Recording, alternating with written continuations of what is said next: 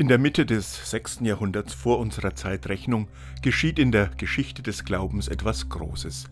Ein Mann, den man den Buddha nennt, verändert die Welt. Bis heute ist ein großer Teil des großen Asiens von seiner Lehre geprägt. Und auch im Westen breiteten sich die Ideen des Buddhismus seit dem 19. Jahrhundert aus und wurden zeitweise zu einer Modeerscheinung. Zu einer Modeerscheinung für Menschen auf der Suche nach dem Sinn des Lebens und einer wie immer gearteten Erleuchtung. Dabei ist dieses Wort Erleuchtung eine etwas schiefe Übersetzung. Buddha bedeutet in der Sanskrit-Sprache der Erwachte, und das trifft es auch besser. Es geht im Buddhismus nicht um Erleuchtung in dem Sinn, dass von irgendwoher ein Licht erscheint, sondern es geht um das persönliche Erwachen aus einem nicht zufriedenstellenden Leben zur Erkenntnis eines neuen Weges. Dieser Weg soll letztlich den Kreislauf endloser Wiedergeburten verlassen und ins Nirvana führen, dem Zustand des glücklichen Nichtseins.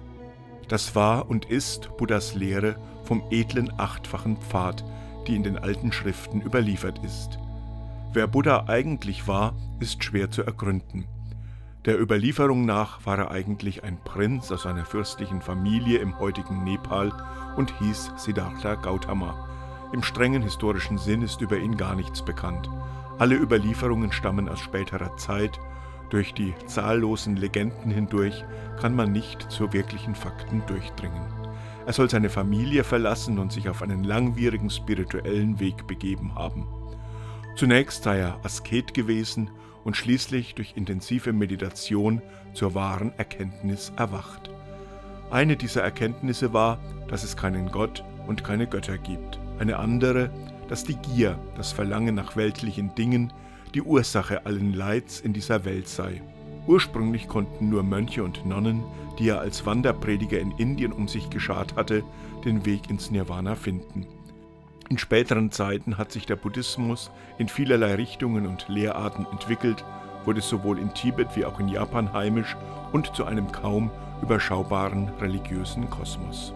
Buddha soll 45 Jahre durch Indien gezogen und im Jahr 544 vor Christus gestorben sein. Auch dieses Datum ist lediglich legendenhafte Spekulation.